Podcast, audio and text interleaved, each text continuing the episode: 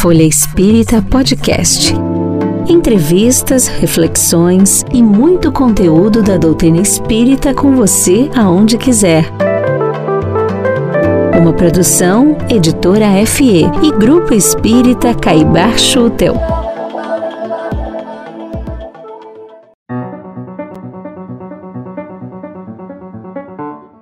Olá, amigos e amigas. Meu nome é Helene Gritsapes e hoje apresentamos a segunda parte da entrevista especial da doutora Marlene Nobre à jornalista Miriam Portela. Entrevista esta que foi gravada em 2014 ao programa Portal de Luz. Se você não ouviu o episódio da semana passada, recomendamos fortemente que você volte lá antes de seguir neste podcast. Hoje, a doutora Marlene segue esclarecendo dúvidas sobre a morte com base no seu livro Nossa Vida no Além. Conheceremos respostas para perguntas como: Por que temos tanto medo da morte? Existem hospitais no mundo espiritual? Como os espíritos se deslocam no além? O que acontece com o perispírito no caso de transplantes de órgão? Como se organizam as famílias no mundo espiritual? Vamos conhecer os esclarecimentos destas e outras dúvidas. Nós hoje vamos falar sobre as acomodações no mundo espiritual, os hospitais, os tratamentos, os deslocamentos, como é, na verdade, a vida no além. Marlene, Antes de introduzir a vida no além, eu gostaria de lhe perguntar por que nós temos tanto medo da morte, já que a morte é uma coisa indolor e tão, tão bonita. É o despreparo. Compete à religião preparar-nos para os assuntos da alma e do coração. E nós, observando o, o, no, o nosso histórico, como humanidade, nós vemos que não fomos preparados ao longo do tempo para esse fenômeno que é tão comum, tão banal e natural. E, e natural, e no entanto não temos preparo algum, porque não interessava politicamente ou mesmo do ponto de vista do exercício do poder termos pessoas que pensassem demasiadamente na outra vida, porque eles precisavam investir na vida uh, terrestre. E por outros motivos, obviamente, né? Mas é, é um engano terrível da humanidade. É um, é um de, esse despreparo é algo que tem custado muito caro para a sociedade, porque se há um encadeamento se a vida material ela traz a vida espiritual de uma maneira natural, por que ter medo? E por que não nos prepararmos? Nós necessitamos viver, segundo Emmanuel, como se nós fôssemos, do ponto de vista material, do ponto de vista material, viver eternamente mas do ponto de vista espiritual, como se fôssemos morrer amanhã. Esse é o conselho que ele dá. O que significa que quando nós deixamos muitas coisas pendentes na matéria, nós temos muita dificuldade para ajeitá-las na nossa mente quando nós partimos. Marlene, essa é uma tarefa de todas as religiões, né? É. Porque o mundo espiritual independe de religiões. Exatamente. E tanto assim que quando você perde um ente querido, na maneira nossa de ver, a pessoa imediatamente se volta para a religião, para ela encontrar uma explicação. O que ocorreu? Não é a ciência que ela vai procurar, né? mas as respostas da religião. Por isso que nos centros espíritas nós recebemos muitos dos nossos irmãos e irmãs em humanidade que estão passando por dolorosas perdas ou por dolorosas separações. Então, nós precisamos de respostas dentro da religião. E nós podemos dizer que o Espiritismo é uma doutrina consoladora porque ela traz as respostas que a pessoa precisa para compreender não só esta vida, mas o que se desenvolve depois que deixamos a vida terrestre. Nesse sentido, então, a doutrina espírita é o que Jesus chamou de o Cristo consolador, a revelação consoladora, né? Exato. Porque é a única que nos dá essa é o consolador prometido é o por consolador prometido. Exatamente. Marlene, e chegando no mundo espiritual após a morte, há hospitais, há médicos, como é a vida no além? Hospitais e dos melhores. Segundo as descrições que vieram através de Chico Xavier, os jovens, principalmente, depois de desastres os mais variados, eles são internados é, e dizem que o sírio-libanês e o Einstein são assim é, maravilhosos, mas que os do mundo espiritual suplantam. Então nós podemos ter uma ideia é, de como é a medicina do outro lado da vida. E principalmente eles utilizam muito o fluido vital, o passe, a água fluidificada tudo dentro do hospital é passado por fluidificação, quer dizer, recebe a energia vital para que os pacientes melhorem mais rápido. Ainda existe no mundo espiritual, Marlene, a lembrança da dor?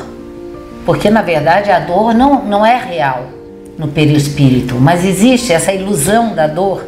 Existe sim, mas eles têm um me mecanismos de alívio que nós não compreendemos ainda muito bem. É, por isso é que eles dizem que a aparelhagem de lá, os, tudo que eles utilizam, nós não temos ainda aqui na Terra. A medicina é superior, maneira de tratar as pessoas é realmente fantástica, muito boa. E como esses espíritos são uh, deslocados, Marlene, no, da, do mundo material para o mundo espiritual? Como os, é esse transporte? Olha, Miriam, os meios de transporte são os mais variados. Tudo que nós pudermos pensar existe. E o que a gente ainda não pensou também existe. Você no seu livro fala de ambulâncias aguardando Exato. o resgate dos corpos, dos espíritos no caso. Então, existem é, deslocamentos, por exemplo, aéreos, com formas muito interessantes, assim, é, de pássaros, sabe? E existe hidroavião. Por exemplo, eu descrevo o caso do Celso Maeda, que saiu do hospital para dar a comunicação para sua esposa em Uberaba através do Chico. E ele conta que ele estava, ele caiu num desastre aviatório e a sua avó, Ai, né, e o seu avô Tizenai Non, um nome bem japonês, eles fizeram resgate dele e do seu irmão Francisco e o levaram no hidroavião. E, e existem assim também, a, existe também a volitação, hum. quer dizer, os espíritos voam normalmente, mas para isso eles precisam de uma impulsão magnética que muitas vezes eles não têm no livro Voltei, isso é muito bem escrito pelo irmão Jacó. Ele diz o seguinte, que eles estavam na praia, todos ali, né? aí surgiu o doutor Bezerra de Menezes e o espírito Andrade. E todos se deram as mãos, eram 16, e eles fizeram a travessia volitando. Então, existe todo tipo de transporte que você pode imaginar, existe no mundo espiritual. E ou seja, nós futuramente poderemos também volitar. Sem dúvida que poderemos. Que maravilha. Quando nós estivermos melhores. Marlene, além dos hospitais que são muito bem descritos no teu livro, existe uh, menção de cirurgias e tratamentos também no mundo espiritual. Isso. O Hilário Sestini, também no livro, ele conta que ele teve um, um infarto fulminante e no mundo espiritual ele precisou ser operado para poder ter uma reabilitação mais rápida. E nós também temos, para os casos de leucemia, e naquela época não era muito uh, ainda utilizado, eles utilizavam a hemodiálise, a, bastante sangue, né? Que era reposto no lugar do sangue que existia no corpo espiritual da pessoa. E isso veio a ser adotado aqui na Terra também. E, por exemplo, né, nós desencarnamos com muitas sequelas das, das doenças que tivemos aqui ou dos nossos desastres, né? infelizmente. Mas no mundo espiritual nós temos a possibilidade de refazimento através desses aparelhos que eu disse, que são fantásticos e que muitos deles nem são conhecidos ainda aqui na Terra. No caso, eu já tinha te perguntado, Marlene, mas voltando ao assunto, no caso de mutilações, quando a pessoa desencarna, o corpo perispiritual não tem essas mutilações. Ele pode continuar a ter. Porque, na verdade, o corpo espiritual é que passa para o corpo físico. E até eu me lembro do Chico falando para nós é o seguinte: tudo que o corpo espiritual tem e que é desequilíbrio, ele tenta passar para o corpo certo. orgânico, é o corpo físico. Se ele Por não isso, resgatou, ele volta. Ele, ele volta. Então, uma coisa que me chamou a atenção muito, principalmente em nosso lar, assim, mensageiros, nos mensageiros sobretudo, é que as pessoas continuam com as mesmas doenças no mundo espiritual. Então, uma senhora que, que tinha tido tracoma continuava cega, um outro que tinha tido um câncer generalizado da face continuava deformado, e aquilo me impressionava muito. Né? É, e isto nos leva a, a crer e a ter certeza de que essas pessoas têm que ser internadas também no mundo espiritual para receber tratamento. Eu acredito que quando aqui na Terra nós utilizarmos o fluido vital, com os médiums em doação dentro do hospital, em qualquer circunstância, porque é uma doação gratuita, Sim. nós teremos melhores resultados, tanto para cirurgias quanto para doenças em geral.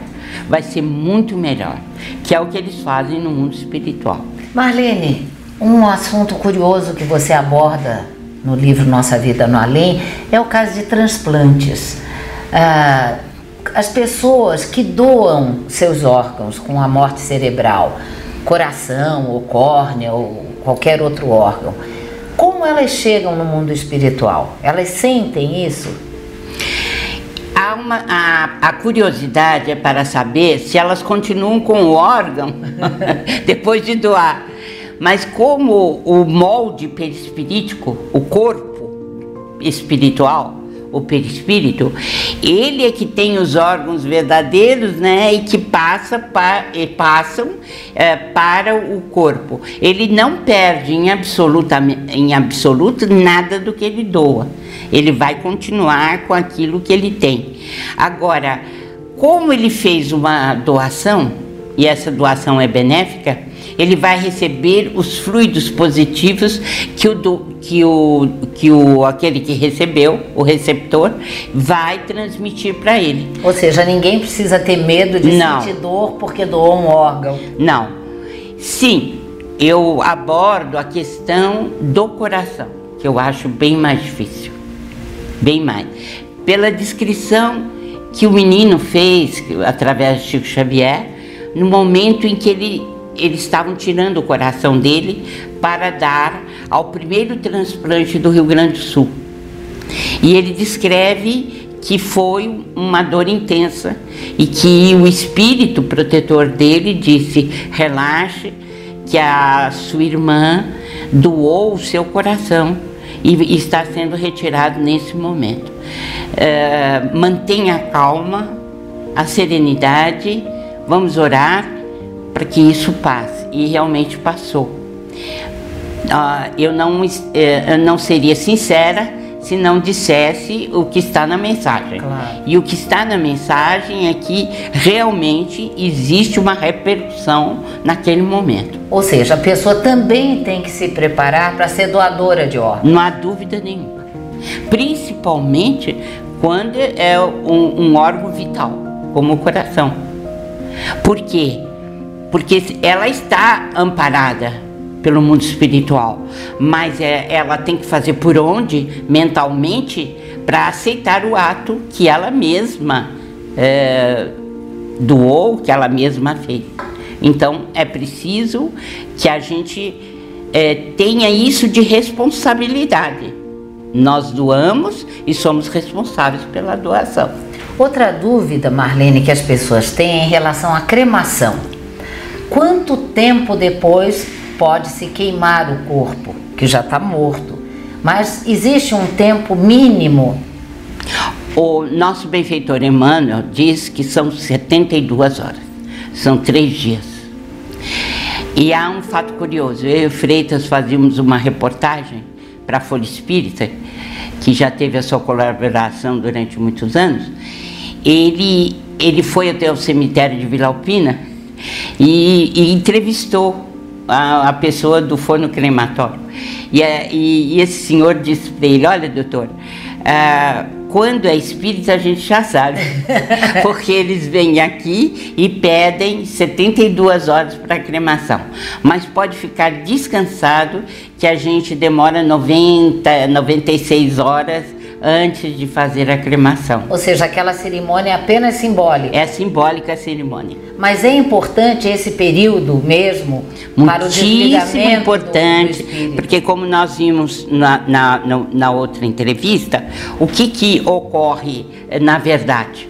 É o centro vegetativo, é o centro torácico e é o centro mental que estão desligados no momento da desencarnação. E isto depois fica um cordão de prata. Esse cordão de prata liga o espírito que acabou de desencarnar com o antigo corpo, com o corpo que ele acabou de deixar. E isso demora, às vezes, para ser desligado. É o último elo a ser desligado. E às vezes demora ah, quanto? Muitas horas. A maioria das vezes 24 horas, assim, é, é, é, é um bom período. Mas na imensa maioria dos casos é preciso uns três dias. E quando for suicida, por favor, não creme não. Não, não, não é para cremar no caso não. do suicídio? Isso para mim não é dá. novidade. Não dá. Não dá para cremar. Porque o fluido vital continua. E sendo assim, ele repercute sobre o espírito. Melhor não. Marlene, outra curiosidade que nós temos é, chegando no mundo espiritual, nós remoçamos que aparência nós temos a partir. ah, isso é muito bom para nós mulheres, principalmente. Você pode ficar com a idade que você quiser. Você pode ficar jovem, você pode ficar um adulto, assim, bastante maduro, mas sem rugas com o cabelo da cor que você quiser. E outros, então, gostam de ter a aparência de ancião, mas esse ancião em geral é sem rugas, né? Maravilha. E é, é a, com um bordão, com alguma coisa, somente para caracterizá-lo, né? E há pessoas que gostam da juventude e ficam jovens durante muito tempo. Mas para isso é preciso treinamento no mundo espiritual. Você tem que treinar. E eu, eu recomendo um livro, Carmelo, Carmelo Grise, por ele mesmo. Nossa, é fantástico. O Chico recebeu e o Carmelo era muito engraçado. Sabe? E ele diz assim que ele ficou treinando no espelho para fazer o careta por, por ensinaram para ensinaram para ele, mas que ele não tinha certeza de como é muito interessante para ficar com uma aparência mais jovem. É só uma curiosidade. Num dos sonhos que eu tive com o Dr. Freitas, eu gostava, gosto muito dele, eu ouvi, eu já o conheci, não jovem. Eu ouvi muito mais jovem. É, tá como lindo. eu não, como eu não o conheci. Preciso me cuidar. Valide, já que estamos falando de aparência no além, e como é que são as famílias? Nós, minha avó tinha uma dúvida, porque ela foi casada duas vezes, e ela dizia assim, minha filha, quando eu voltar para o mundo espiritual, com qual dos dois maridos eu vou ficar? E eu dizia, ah, lá vocês se ajeitam. Como é que é isso, Marlene? Então, As famílias eu, eu tenho um livro que chama assim A Luz do Eterno Recomeço, em que eu analiso o nosso lar os principais pontos do nosso lar. E um dos pontos é a vida afetiva. E acontece que o Tobias é casado, né? E na Terra ele foi casado duas vezes. Né? A esposa desencarnou e ele se casou outra vez. No mundo espiritual, vivem juntos com ele a primeira e a segunda esposa. Em harmonia. Em harmonia. A primeira esposa é que, a que mais é, é, se afina com ele, né? E que faz o papel da esposa. E a segunda é filha deles, como se fosse filha deles. Já tem até noivo, vai, tem outro tipo de ligação afetiva. Em geral acontece isso. Sua avó vai ter que ver no seu coração, Qual já deve dois? ter visto, né? Qual dos dois é mais afim, tem mais afinidade com ela como esposo e o segundo entra como filho. No seu livro, Marlene, você cita o caso de um jovem, eu não lembro o nome dele, que gostaria muito de namorar no mundo espiritual. Ele não encontra a sua, sua alma gêmea. Existe namoro e sexo no mundo espiritual? Namoro e sexo, mas não procriação. Hum. Lá não reencarna ninguém. Isto está no meu livro, Nossa Vida no Além, que estamos abordando aqui. No caso, Sexo no Além, com as cartas do Ivinho. Ele tem uma angústia porque ele deseja uma namorada, deseja construir um lar, mas aí ele fica sabendo através da sua avó que não existe gestação no mundo espiritual. E ele fica muito triste porque ele queria ter filhos com a namorada e nem a namorada ele encontra também. Então, é, eu, eu aconselho vivamente que a pessoa leia para ter essa ideia. A relação sexual existe entre casais normais, né? existe também a zona promíscua. Conforme Dante Alighieri diz na Selva Escura, né? É, na Divina Comédia, ele aborda muito bem o assunto e que é comprovado por André Luiz também. Existem zonas promíscuas, né? onde isso é assim levado à banalidade. Mas é, realmente o, o, sexo é uma realidade é, do espírito, tanto na vida material quanto na vida espiritual. Então, aqueles que têm me perguntado se existe gestação, se existe reencarnação no mundo espiritual, eu respondo que não. E me baseio na mensagem recebida por Chico Xavier, e não foi só essa, em que a mãe, a avó do Ivinho diz que não existe gestação no mundo espiritual. Marlene, e as crianças? Existem espíritos que assumem a sua identidade infantil? Ah, eu adoro falar isso, porque é, as crianças elas têm um tratamento muito especial no mundo espiritual. Elas é, podem ficar nas escolas do além, e existem inúmeras, e, essa, e, e acontece o seguinte: é que ah, elas podem ficar como crianças, à espera da nova encarnação. Outros evoluem, tornam-se jovens e adultos e vão fazer o seu trâmite normal para a nova encarnação. Outros ainda ascendem a planos mais altos, passam simplesmente por aquele período e vão para as zonas mais altas da espiritualidade. Há casos belíssimos descritos no livro de Andrea Lodge, por exemplo, que deu uma comunicação através de Chico. Ela havia desencarnado com nove anos e que pertence a, a uma das escolas do além. Há várias delas. Na nossa vida tão materialista, ainda é muito difícil aceitar o desencarne de uma criança. Claro que elas também recebem uma assistência espiritual e não sofrem, sofrem menos ainda do que a gente com a morte. Sim, elas não têm o sofrimento da morte em si. E elas são tão amparadas do outro lado, por parentes, por amigos, por mentores, que elas não sentem a, desenca a desencarnação. Elas são uh, orientadas, né? Porque a criança já aceita com mais naturalidade. Aceita. E o seguinte, é claro que elas podem chorar a, a falta de alguém, é, de se sentirem um pouco, uh, vamos dizer assim, desamparadas. Mas tudo isso é momentâneo, porque existem pessoas maravilhosas do outro lado da vida que cuidam delas. Para quem quer saber mais sobre o desencarne, na edição de novembro da Folha Espírita, trouxemos duas matérias especiais sobre a morte. Convido a todos a acessarem o site www.folhaespírita.com.br e lerem gratuitamente a edição. Semanalmente, não deixe também de acompanhar o programa Portal de Luz, disponível no canal do YouTube do Grupo Espírita Caibar Schutel. Fiquem com o Mestre Jesus e até a próxima semana. Conheça também o jornal Folha Espírita e os livros e e-books da FE Editora. Siga-nos no Facebook, Instagram, Twitter e YouTube.